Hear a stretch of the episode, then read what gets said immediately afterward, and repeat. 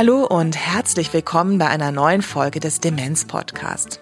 Ich bin Christine Schön und ich freue mich sehr, Sie durch unsere Podcast-Reihe zu begleiten, die gemeinschaftlich von der Deutschen Alzheimer Gesellschaft und dem Methoch 2 Verlag herausgegeben wird.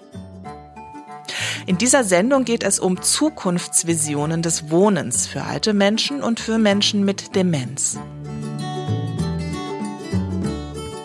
Bevor wir mit der Sendung beginnen, hier eine kleine Werbung. Aus, aus, aus, aus. Das Spiel ist aus. Deutschland ist Weltmeister. Ein Kommentar für die Ewigkeit. Wir wissen alle direkt, worum es geht. Deutschlands erster Fußball-Weltmeistertitel 1954 war für sehr viele ein Ereignis von großer Bedeutung. Hören wir diesen hochemotionalen O-Ton, werden Erinnerungen wach, auch bei vielen Menschen mit Demenz.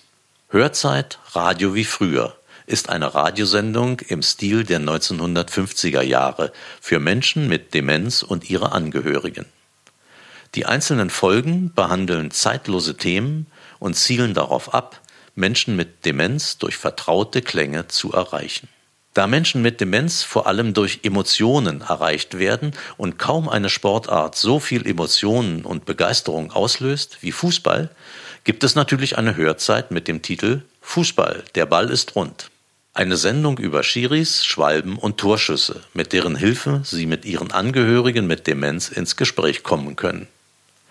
Es erwarten Sie viele bekannte Lieder, ein Live-Mitschnitt direkt aus dem Stadion und Originalkommentare aus dem Finale von 1954. Erhältlich unter www.methoch2-verlag.de und in der Buchhandlung Ihres Vertrauens.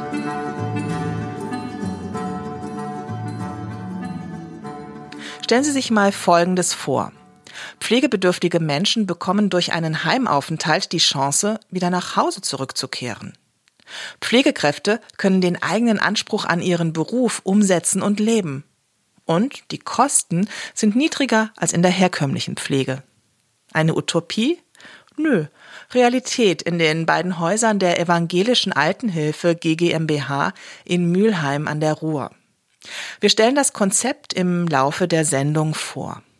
Entwickelt wurde es von Oskar Dierbach, der dort bis Ende letzten Jahres geschäftsführender Pflegedienstleiter war und nun in Rente ist. Antje Albrecht arbeitete seit 2013 mit ihm zusammen und vertritt die Idee weiterhin gemeinsam mit ihm.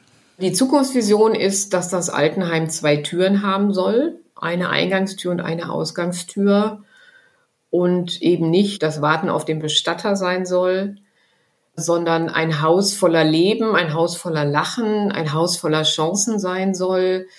Unsere Kunstgeragogin sagt immer, für mich ist das Seniorenheim ein Erlebnisraum, weil die Leute teilweise Dinge tun, die sie in ihrem ganzen Leben noch nicht gemacht haben und jetzt mal ausprobieren und total happy sind, dass sie mit 98 plötzlich anfangen zu malen, dass wir erleben, mit der Musik kann man unwahrscheinliche Dinge erreichen, an Glück, an Erinnerung, an biografischer Arbeit, aber auch an Weiterentwicklung, an Interessen wecken. Und ich finde, ein Pflegeheim soll immer ein Ort sein, wo gelebt wird. Und das soll ein Ort sein, wo Leute die Chance haben, in dem Heim oder eben auch vielleicht irgendwann zu Hause egal wie alt sie sind, egal was sie für Erkrankungen haben, noch zu leben. Und zum Leben gehört eben ganz viel dazu.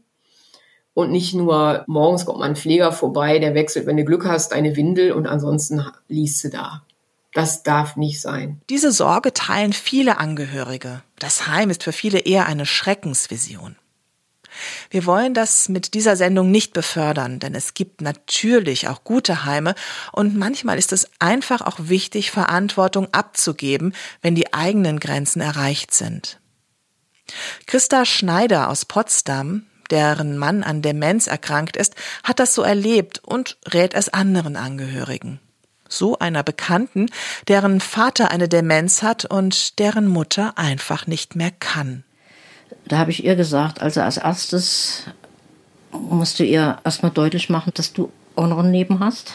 Das ist zwar schlimm, für dich ist, was du da machen musst, aber dass es für dich besser ist, aber dass es auch für deinen Papa besser ist. Einfach deshalb. Also bei uns war es ja so, wir haben uns dann die letzte Zeit auch fast nur noch gekracht hier, gestritten und sowas.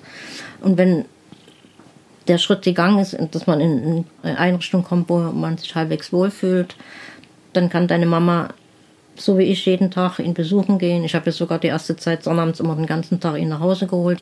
Und dann haben sie zwei oder drei Stunden oder eine Stunde, je nachdem, wie lange es sind, die können sie in Frieden gemeinsam verbringen und ihre alte Zeit noch mal ein bisschen in dem Rahmen, was möglich ist, aufleben lassen. Christa Schneider lernen wir später noch näher kennen.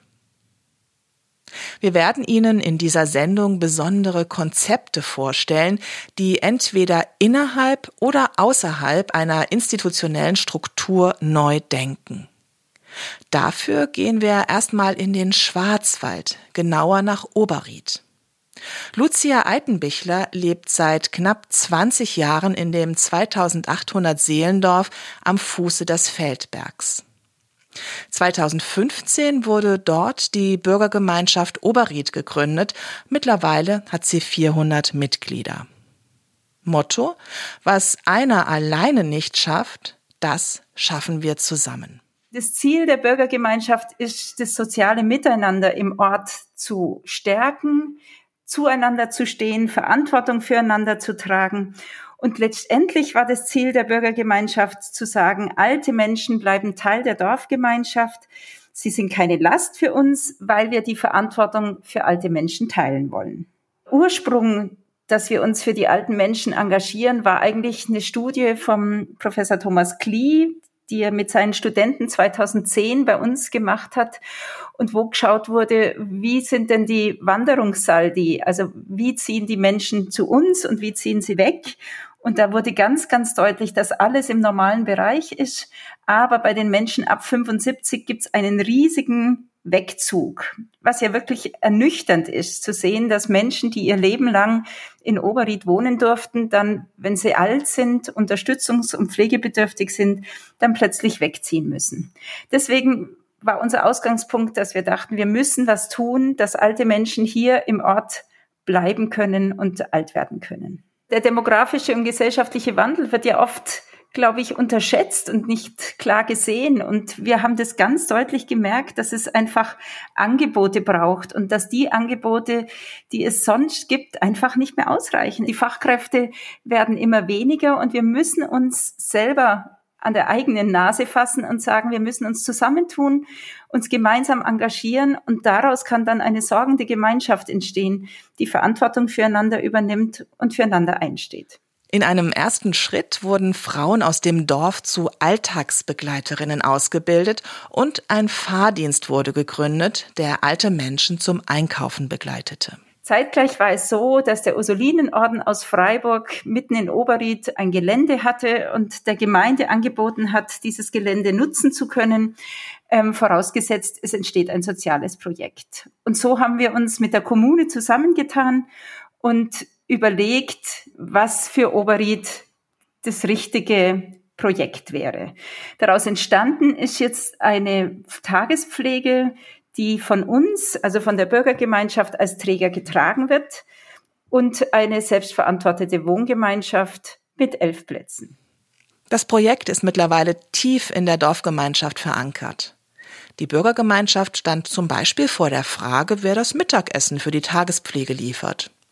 Nun gibt es in Oberried einige Gastwirtschaften, die den Gästen der Tagespflege natürlich bekannt sind. Und auf die sind wir dann zugegangen und haben einfach mal nachgefragt, ob es denkbar wäre, dass sie einmal in der Woche für uns ein Mittagessen kochen würden.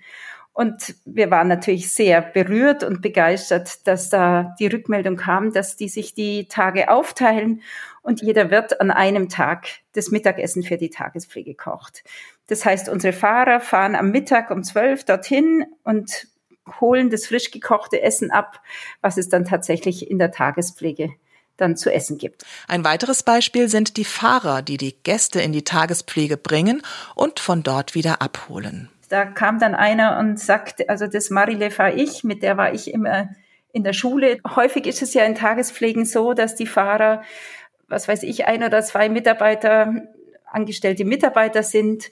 Bei uns ist es so, dass wir 16 Fahrer und Fahrerinnen aus der Dorfgemeinschaft haben, die sich den Fahrdienst teilen, ähm, wo jeder seinen Tag hat oder wo es einfach auch Einzelne gibt, die nur als Springer fungieren. Und das Schöne dran ist eigentlich, dass die Männer aus Oberried kommen und natürlich die Leute, die in die Tagespflege gehen, häufig schon lange kennen. Und damit ist einfach eine große Vertrautheit von Anfang an gegeben, wenn man nicht von irgendjemandem Fremden, sondern von einem, den man schon seit Jahr und Tag kennt, morgens abgeholt und abends wieder heimgebracht wird. Auf jeden Fall stehen die Männer sehr hoch im Kurs. Der Ursulinenhof ist ein Treffpunkt geworden. Ein Ort, wo Menschen zusammenkommen, wo sie sich engagieren können, also ein Ort, wo alte Menschen und Menschen mit Demenz mittendrin sind, da, wo sie hingehören. Was unsere Überzeugung von Anfang an war, war eigentlich das Wort Beteiligung schafft Verantwortung. Also wenn wir Menschen wirklich beteiligen, wenn wir Verantwortung wirklich teilen, dann bin ich der großen Überzeugung, dass es viele Menschen gibt, die den Wunsch haben, sich zu engagieren, die eine Sehnsucht nach Gemeinschaft und Unterstützung haben und die sich dann da beteiligen. Also ich bin der tiefen Überzeugung, dass wenn Kommune und Zivilgesellschaft gemeinsam an einem Strang ziehen, dass man dann viel umsetzen kann und unglaubliche Kräfte entwickeln kann. Von daher ist die Kommune ein ganz, ganz wichtiger Partner. Und natürlich, aber das ist wie bei allen Projekten so, es braucht einfach Menschen, die begeistern können, die vorne weggehen und die in alle Richtungen gut vernetzt sind, offen sind und Lust haben, gemeinsam was zu bewegen. Wie so oft gilt auch hier, wenn wir etwas bewegen wollen, wenn wir bessere Möglichkeiten fürs Alter erreichen wollen, müssen wir auch selbst tätig werden. Ich glaube, wir sind mit all den Möglichkeiten, ältere Menschen zu begleiten und zu unterstützen und zu versorgen, an der Wand. Also wir sind eigentlich nicht an der Wand, wir sind schon in der Wand. Also wenn man Angehörige hört, die auf der Suche nach Pflegeplätzen sind, das sind ja dramatische Situationen, in denen wir schon sind. Wenn wir immer weiter in Beton investieren und Häuser bauen, aber dann die dazugehörigen Pflegefachkräfte nicht finden, weil die unter diesen Rahmenbedingungen nicht mehr arbeiten wollen. Deswegen glaube ich, kommen wir nur weiter, wenn wir die Vision entwickeln, wie Dörfer und wie Quartiere gemeinsam sich für alte Menschen verantwortlich fühlen und wo alle an einem Strang ziehen und versuchen gemeinsam sorgende Gemeinschaften zu bilden. Wir müssen weg von der alleinigen Verantwortung der Angehörigen und müssen hin zu der Verantwortung der Dorfgemeinschaft und des Quartiers. Wir müssen das weiten. Quartier ist das Stichwort, um Annika Krohn in die Sendung zu holen. Die Diplom-Sozialpädagogin und Pflegewissenschaftlerin arbeitet bei der Fach- und Koordinierungsstelle der Regionalbüros Alter, Pflege und Demenz in Trägerschaft des Kuratoriums Deutsche Altershilfe. Meine Zukunftsvision vom Wohnen von Menschen mit Demenz würde ich direkt von Beginn an unterteilen in städtisches und ländliches Leben, weil es da aus meiner Wahrnehmung einfach deutliche Unterschiede gibt. Gerade auf dem Land ist es so, dass ähm, ich selber lebe auf dem Land, deswegen kann ich das, glaube ich, ganz gut beurteilen. Ist es häufig so, dass sich immer mehr Menschen und Kommunen auf den Weg machen und sich überlegen, wie man Wohnräume schaffen kann. Generell für SeniorInnen, aber auch für Menschen mit Demenz. Und dort entstehen immer wieder ähm, ganz schöne Modellprojekte und sind auch in den letzten Jahren entstanden, die sich gut weiterführen lassen. In der Stadt, finde ich, sieht es schon ein bisschen anders aus. Da ist Wohnraum generell knapper. Es wird gerade für ältere Menschen häufig schwieriger, neue Wohnräume zu finden. Und wenn man dann auch noch was ähm, Besonderes, Spezielles braucht, nämlich einen Wohnraum, der geeignet ist für Menschen mit Demenz, mit all ihren Bedürfnissen, dann ist das in der Stadt häufig sehr schwierig.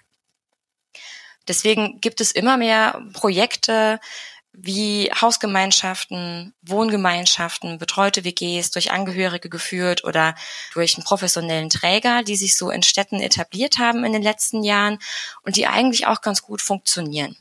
Im bestmöglichsten Fall mit einer Anbindung direkt ans Quartier. Ein Quartier, das ist in Köln das Fädel, in Berlin der Kiez, kurzum die direkte Umgebung, in der Menschen leben, sich bewegen, alltägliche Dinge erledigen. Damit diese Quartiere für alle bewohnbar sind und vor allem bleiben, werden immer häufiger Quartiersmanager oder Quartiersmanagerinnen eingesetzt. Es gibt Büros, es gibt Geschäfte, die dort sind. Es gibt ganz normale Menschen, die dort leben. Und die Aufgabe von so einem Quartiersmanager oder einer Quartiersmanagerin besteht meistens darin, die alle zusammenzubringen und miteinander zu gucken, wie wollen wir eigentlich in diesem Ort leben? Was fehlt uns? Was brauchen wir? Was ist besonders gut? Wo können wir uns vielleicht auch ehrenamtlich engagieren? Wo sehen wir Schwachstellen? Und wer lebt eigentlich genau hier und was brauchen diese Menschen? Einen Ort, an dem Menschen zusammenkommen können. So einen Ort braucht es und den gibt es auch in städtischen Quartieren. Also es kann sein, dass es zum Beispiel ein Nachbarschaftscafé gibt. Das gibt es häufig. Das ist vielleicht angesiedelt tatsächlich einfach bei einem Bäcker um die Ecke. Es kann aber auch sein, dass sich eine Institution geöffnet hat und stellt eine Cafeteria zur Verfügung, wo man sich treffen kann und wo man in gemeinsame Gespräche kommt. Es gibt ein ganz schönes Atelierprojekt zum Beispiel. Dort treffen sich Menschen, um gemeinsam Kunst zu machen aber ohne irgendeinen besonderen Druck oder ein Ziel am Ende, sondern einfach um gemeinsam was zu schaffen oder auch jeder für sich. Das heißt, ich kann auch gucken, finde ich vielleicht noch mal neue Dinge, die ich im Leben bisher gar nicht so kennengelernt habe, die aber dort angeboten werden. Es gibt Möglichkeiten, noch mal Sprachen zu lernen zum Beispiel. Aber vielleicht kann man auch die Ursprungssprache anderen beibringen. Auch das wäre ja eine Option, wenn man noch mal so den Generationengedanken dabei hat.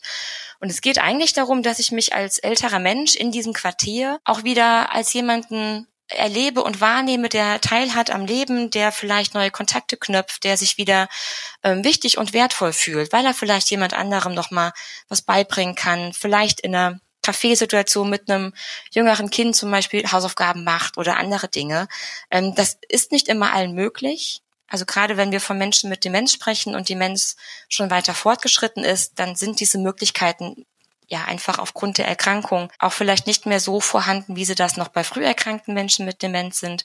Das kann sich mit der Zeit verändern. Der Gedanke ist aber, umso früher ich mich in meinem Quartier, in meinem Umfeld auch in irgendeiner Form sozial etabliert habe und Menschen kennengelernt habe und Bindung aufgebaut habe, umso mehr habe ich natürlich auch davon, wenn irgendwann Pflegebedürftigkeit oder die Demenz so weit im Vordergrund stehen, dass ich vielleicht gar nicht mehr an so einem schönen Kunstprojekt oder irgendwas anderem teilnehmen kann.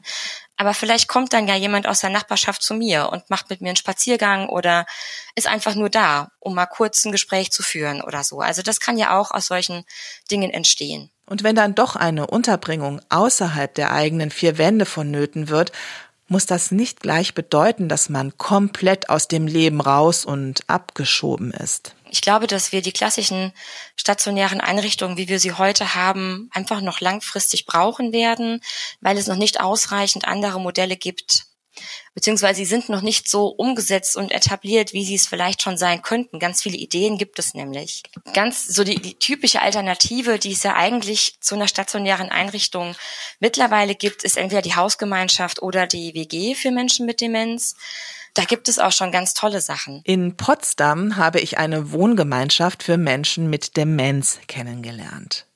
Träger ist der Verein Leben wie ich bin e.V., dessen Vorsitzende Birgitta Neumann ist. Sie war viele Jahre lang Geschäftsführerin der Alzheimer Gesellschaft Brandenburg. Frau Neumann hat am Anfang ihres Berufslebens in den 1980ern in einem Pflegeheim gearbeitet und dort katastrophale Verhältnisse vorgefunden. Menschen, die in ihren Betten mit hochgeklappten Gittern lagen, das war keine Ausnahme. Sie hat das als Anstoß begriffen, etwas zu verändern und hat bis heute nicht damit aufgehört. Wie könnte man Alternativen, familienähnliche Alternativen schaffen, die eben weg sind von diesen großen Häusern, in denen 100, 130, 150, 160 ältere Menschen leben, sondern in kleinen familienähnlichen Einheiten, die auch im Stadtteil oder auf dem Dorf bekannt sind und aber auch eine positive Resonanz erfahren, dadurch, dass man dann auch einkaufen gehen kann zusammen und auch zeigen kann, dass ein Leben mit Demenz oder auch ältere Menschen mit einer ähm, körperlichen Einschränkung trotzdem noch gut leben kann.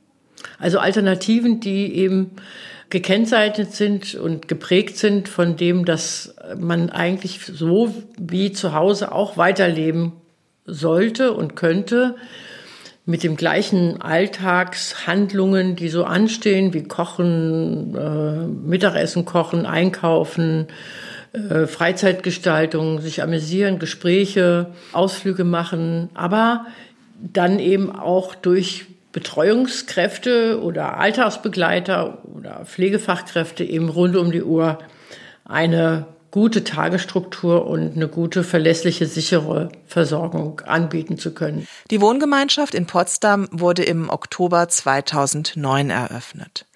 Die acht Bewohner und Bewohnerinnen haben einen ganz normalen Mietvertrag nach BGB, sind also im Prinzip unkündbar. Der Pflegedienst vor Ort ist Gast in den Räumen und wird vom Verein beauftragt. Die Angehörigen sind diejenigen, die Verantwortung übernehmen. Und das ist was ganz Besonderes, weil sie geben nicht hier einfach jemand ab, sondern sie wirken mit, sie geben, sie beteiligen sich, sie sind eben Mitgestalter und auch Entscheider. Dieses Mitgestalten ist was sehr Positives, dass die Angehörigen auch erleben, nicht der Pflegedienst entscheidet, wer hier einzieht, sondern die Angehörigen. Es gibt Angehörigensprecherinnen, die sich vorstellen, auch dass die Art und Weise vorstellen, wie das Zusammenlegen organisiert ist, die auch auf die Probleme eingehen, die damit verbunden sind. Und es wird bei jedem, der einzieht, gefragt, für welchen Bereich er sich denn ja so gut fühlen würde, mitzuwirken. Ich habe gedacht, es ist viel mehr, was auf einen zukommt. Jeder hat eine Aufgabe und, und zwar eine, die, wo er sich im Prinzip selbst für interessiert, irgendwie, was, was sich entwickelt einfach. Also ich bin nicht dahin gekommen und dann wurde mir gesagt, hey, jetzt machst du das und das. Sondern ich habe erstmal gar keine Aufgabe gehabt und habe dann festgestellt, dass das so ein Vorgarten ist mit einer Bank da, der total nur Sand und Wüste ist. Und da ich sehr für Gartenarbeit bin, habe ich also dann gefunden, das machst du und jetzt bin ich eben für diesen Garten verantwortlich und, und mache denen, dass sie sich ein bisschen erfreuen können, wenn sie im Frühling und Sommer auf ihrer Bank sitzen, dass da was blüht oder ein bisschen grün aussieht oder so.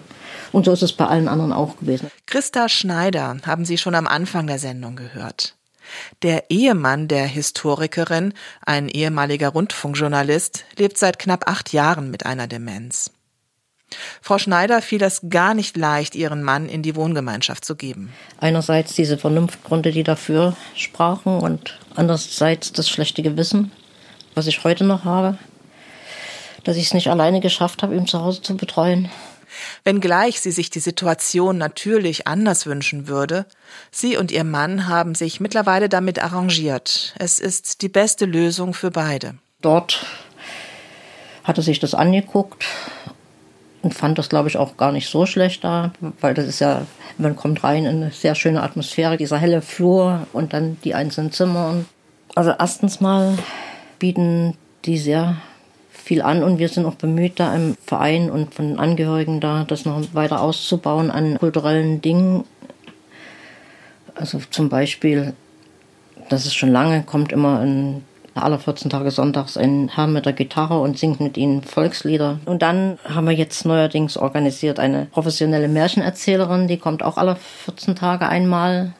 Also da wird von jeher viel gemacht und wir versuchen das jetzt noch weiter auch zu forcieren im Augenblick, dass da ein bisschen was ein anspruchsvolles kulturelles Leben reinkommt, wo sie sich wohlfühlen. Birgitta Neumann erlebt, dass die Beteiligung der Angehörigen auch Identifikation schafft. Meine Mutter ist hier gut aufgehoben, weil ich kann mit dafür sorgen. Ich gebe meine Sorge nicht ab.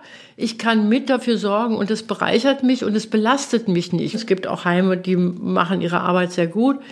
Aber viele erleben ja doch, dass sie dann ins Heim zum Besuch geht, im Grunde genommen immer auch so ein bisschen auf der Suche sind, was kann ich denn mit meiner Mutter, meinem Ehemann tatsächlich machen und dann auch wieder geht und immer auch mit einem schlechten Gewissen geht. Und wenn so eine Wohngemeinschaft gut läuft, dann geht man eben nicht unbedingt immer mit einem schlechten Gewissen. Vor allen Dingen, wenn ich etwas beitragen kann für das positive Gelingen dieser Gemeinschaft. Und das hilft mir dann auch, das nicht mehr als Belastung zu erleben und als Normalität dann zu leben. Ja, und das ist auch was was sich unterscheidet, ja. Genauso wie es gute und weniger gute Heime gibt, gibt es auch gute und weniger gute WGs. Es gibt Qualitätskriterien, die eine Wohngemeinschaft leiten sollten. Der Verein Leben wie ich bin hat ein ganz fundiertes und umfangreiches Praxishandbuch mit dem Titel Es selbst in die Hand nehmen herausgegeben, in dem Sie detailliert nachlesen können. Den Link zum kostenlosen Download finden Sie unter dieser Sendung auf www.demenz-podcast.de. Welche Ansprüche sollte man an eine gute WG stellen? eine ist ganz entscheidend. Die Gruppe und die Gemeinschaft, die entscheidet darüber, wer einzieht und wer nicht. Und nicht der Pflegedienst. Das ist ein Qualitätskriterium. Das zweite Qualitätskriterium ist, dass jeder so leben kann, wie er ist. Also im Prinzip nach seinen Bedürfnissen. Also ob er jetzt nun später Aufsteher ist oder früher ins Bett geher ist oder ob jemand um Mitternacht oder um eins und zwei noch ein Bierchen trinken will. Und dass man auch auf diese besonderen Bedürfnisse Rücksicht nimmt, beziehungsweise sie mit einplant, in die Betreuung, weil Menschen mit Demenz können ja nicht sagen, was sie gerne jetzt hätten. Oder jemand, der gerne Sport guckt oder Fußball guckt, dass man ihn dann auch dann zu der Zeit vor den Fernseher setzt, wo etwas passiert. Es ist ganz entscheidend, dass die Menschen mitwirken an verschiedensten Haushaltstätigkeiten, wie jeder gerne möchte. Es geht darum, Alltag zu leben und das ist ein Qualitätskriterium. Und das Wichtigste ist ja dabei, dass die Menschen merken, dass sie eben noch wichtig sind. Sie wollen ja nicht nur gepflegt werden, sondern sie wollen auch beitragen zum Leben. Erst dann erfahren wir uns als Menschen, wenn wir praktisch merken, dass wir selbstwirksam sind, dass wir noch was tun können. Und da gehört die ganze Alltagsgestaltung dazu. Und natürlich ist ein gutes Betreuungsverhältnis wichtig. Bei acht bis zehn Menschen mit Demenz müssen mindestens zwei Mitarbeiter vormittags und nachmittags und eine in der Nacht da sein. Ich würde sogar sagen, dass es noch mal ein bisschen je nach Schweregrad vielleicht noch die ein oder andere Alltagsbegleitung mit dazukommen muss. Wenn es nur ein Mitarbeiter für acht bis zehn Menschen mit Demenz sind, dann kann man diese familienähnliche Alltagsbeschäftigung gar nicht umsetzen. Ein Platz in der Potsdamer WG ist übrigens genauso teuer wie ein Heimplatz.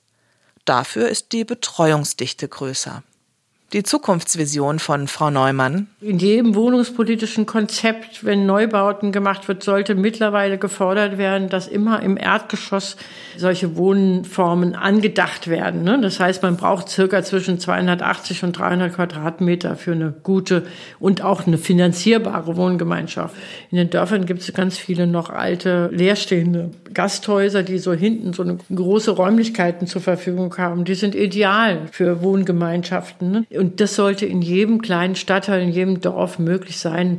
Dann brauchen wir auch nicht mehr zukünftig diese riesen stationären Einrichtungen, die ja von sich aus schon Soziologen haben das ja schon vor in den 80, 70er, 80er Jahren gesagt, dass sie die totalen Institutionen sind. Das heißt, man kann die so stark zwar versuchen besser zu machen, aber eine richtig große Veränderung ist eben schwierig, weil die Organisation bestimmt das Leben und nicht die Menschen bestimmt die Organisation. Das ist ja das, was wir wollen. Ne? Die Menschen bestimmen die Organisation und nicht umgekehrt. Dass das auch innerhalb einer Organisation geht, beweisen die beiden Häuser der evangelischen Altenhilfe GGMBH in Mülheim an der Ruhr, mit der wir die Sendung begonnen haben. Das Konzept Therapeutische Pflege mit rehabilitativen Anteilen. Ich nenne es mal kurz Heim als Reha. In drei Jahren konnten 170 Menschen nach Hause entlassen werden. Aber auch wenn Menschen in der Einrichtung bleiben, wird sehr viel Wert darauf gelegt, ihnen eine hohe Lebensqualität, Selbstständigkeit und ja, Lebensfreude zu bieten. Das Ergebnis? Im Durchschnitt leben die Menschen dort fünf bis sieben Jahre im Heim, anstatt wie üblich ein bis zwei Jahre. Antje Albrecht erläutert das Konzept. Wir haben halt eine sehr starke Bezugspflege. Das heißt, dass die gleichen Pflegekräfte, wenn es irgendwie möglich ist, immer die gleichen Bewohner versorgen. Das heißt, dann entsteht auch zwischen den Bewohnern und den Pflegekräften ein sehr enges Verhältnis, auch ein Vertrauensverhältnis, was für beide Seiten oft ein Gewinn ist. Und wir legen ja sehr viel Wert vom ersten Tag an, arbeiten wir interdisziplinär mit dem Bewohner und an dem Bewohner. Das heißt, die Pflegekräfte sind die einen, dann ist da der Neurologe, da ist der Apotheker, da sind die Therapeuten, da ist der Bewohner, da sind die Angehörigen. Und die sind permanent im Austausch und der Physiotherapeut redet mit der Pflege, die Pflege redet mit der Ergotherapeutin, redet mit der sozialen Betreuung. Wie sieht's bei Frau Müller aus? Habt ihr das schon mal ausprobiert? Lass uns gucken, was haben wir da für ein Problem? Vielleicht setzen wir mal das und das Medikament ab. Vielleicht geht's demjenigen dann besser. Lass uns beobachten, was dann passiert. Und ich glaube, dass man, wenn man so im Team arbeitet und auch eben gemeinsam auch die Erfolge erlebt, dass das natürlich unglaublich motivierend ist. Ich habe selber ein paar Jahre als Betreuungskraft gearbeitet. Da hat mir die Ergotherapeutin gesagt, hör mal, wenn du der Dame Essen reichst, mach's bitte so und so, weil dann kann die das vielleicht irgendwann wieder selber. Und dann habe ich das so gemacht. Und dann ist ganz viel möglich, wenn man da wirklich dran ist. Und wenn eben alle, die mit den Menschen zu tun haben, dran sind. Pflege, Betreuung, Therapie, und auch die Küchendame, wenn die den Tisch deckt, weiß die, nee, bei der Frau XY lege ich den Löffel auf die Seite, weil damit kann die selber essen. Wenn ich den auf die andere Seite lege, kann die das nicht. Das ist ein eklatanter Unterschied. Ja, das sind solche Beispiele und es sind eben auch Kleinigkeiten, die Lebensqualität ausmachen. Wie gesagt, wie selber essen oder alleine auf die Toilette gehen äh, oder sich im Bett alleine vielleicht Dinge vom Nachttisch nehmen können aber natürlich auch vielleicht sogar wieder ein paar Schritte laufen können. Menschen helfen und unterstützen und dann auch noch Erfolge sehen. Das ist ja, wofür Pflegekräfte in ihrem Beruf antreten. Dafür spricht auch die überdurchschnittlich lange Verweildauer der Mitarbeiterinnen und Mitarbeiter in den beiden Häusern. Der Personalschlüssel ist höher, aber die Kosten werden an anderer Stelle eingespart. Und zwar in Dimensionen, in denen es auch für die Kostenträger interessant wird.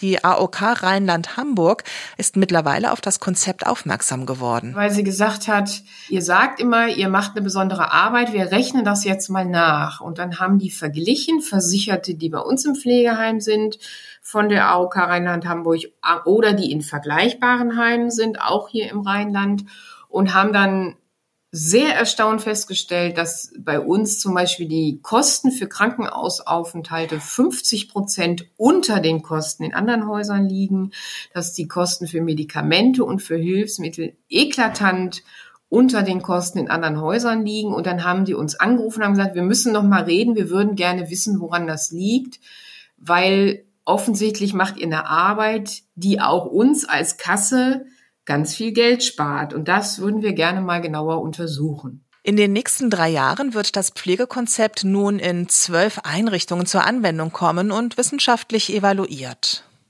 Dieses Projekt wird vom Innovationsfonds des gemeinsamen Bundesausschusses finanziert. Nach erfolgreichem Projektabschluss kann der empfehlen, dass das Konzept zur Regelversorgung gesetzlicher Kassen gehört. Was alle Projekte eint, die ich für diese Sendung kennenlernen durfte, ist das Menschenbild. Dass man eben niemanden aufgibt, sondern bei jedem Menschen hinguckt und sagt, du bist es wert, dass wir hingucken, du bist es wert, dass wir schauen, können wir für dich noch was Gutes tun, weil ähm, es soll dir besser gehen. Das war immer so die Triebfeder, auch gerade für den Herrn Dierbach, unseren äh, langjährigen Geschäftsführer und Pflegedienstleiter, der vor diesem Hintergrund eben dieses Heim geformt und gestaltet hat und äh, mit vielen anderen zusammen dann dieses Modell entwickelt hat. Und eben auch ja grundsätzlich die Einstellung, uns ist keiner egal und egal wie alt jemand ist, egal was er für Vorerkrankungen hat. Das durchzukämpfen ist kein Zuckerschlecken. Sie brauchen natürlich Menschen, die in der Verantwortung stehen, ob das jetzt die Pflegedienstleitung ist, die Geschäftsführung, die das durchkämpfen, auch mit den Kostenträgern. Dann gibt es ja jedes Jahr Kostensatzverhandlungen und so weiter. Und dann müssen sie darstellen, warum sie eben den und den Pflegeschlüssel, Personalschlüssel zum Beispiel brauchen. Sie müssen sich mit dem Sozialamt auseinandersetzen, weil damit die nicht nach drei Wochen sagen, so, wir kündigen jetzt die Sozialwohnung, weil der ist ja bei euch im Heim, sondern sie müssen sagen, nee, lass uns bitte nochmal vier Wochen warten, vielleicht kriegen wir den wieder nach Hause. Da müssen sie ja mit allen permanent verhandeln und da gibt's auch Rückschläge und das braucht eine große Energie. Sie brauchen aber auch einen Träger, der sie das tun lässt. Und wir sind halt gemeinnützig. Ich glaube aber, es braucht nicht nur die Verantwortungsträger in den Einrichtungen, nicht nur die Politik oder den Markt, die regeln das nicht alleine. Wir müssen auch klar machen, was wir wollen. Auch wenn ich hier nicht schwarz-weiß malen will, aber ich hoffe, wir kommen wieder mehr dahin zurück, dass nicht die Rendite zählt, sondern der einzelne Mensch. Und dafür braucht es uns alle. Und das Tolle ist, wir bekommen dann ganz schön viel zurück. Lucia Altenbichler ich glaube, dieser zentrale Punkt, dass man Verantwortung teilt, dass man als sorgende Gemeinschaft unterwegs ist, dass man einfach weg von diesen versorgenden Strukturen kommt und hin zu sorgenden Gemeinschaften, die eingebettet sind in das örtliche Gefüge wo Beteiligung und Mitverantwortung möglich ist, dann sind es ja Gebilde, die alle bereichern und die eine Gesellschaft auch wertvoll machen. Liebe Hörerinnen und Hörer, wir hoffen, dass wir Ihnen mit dieser Sendung einen Anstoß geben konnten, über die Zukunft des Wohnens, Ihre eigene oder die Ihrer An- und Zugehörigen nachzudenken und vielleicht auch neue Wege auszuprobieren. Einige weiterführende Links setzen wir Ihnen unter die Sendung auf www.demenz-podcast.de. Wenn Sie finden, dass wir im Demenz-Podcast bestimmte Themen angehen sollen, dann schreiben Sie uns eine Mail an info@demenz-podcast.de. Wir freuen uns sehr über Ihre Vorschläge. Vielen Dank fürs Zuhören. Ich wünsche Ihnen alles Gute. Bis zum nächsten Mal. Tschüss, Ihre Christine Schön.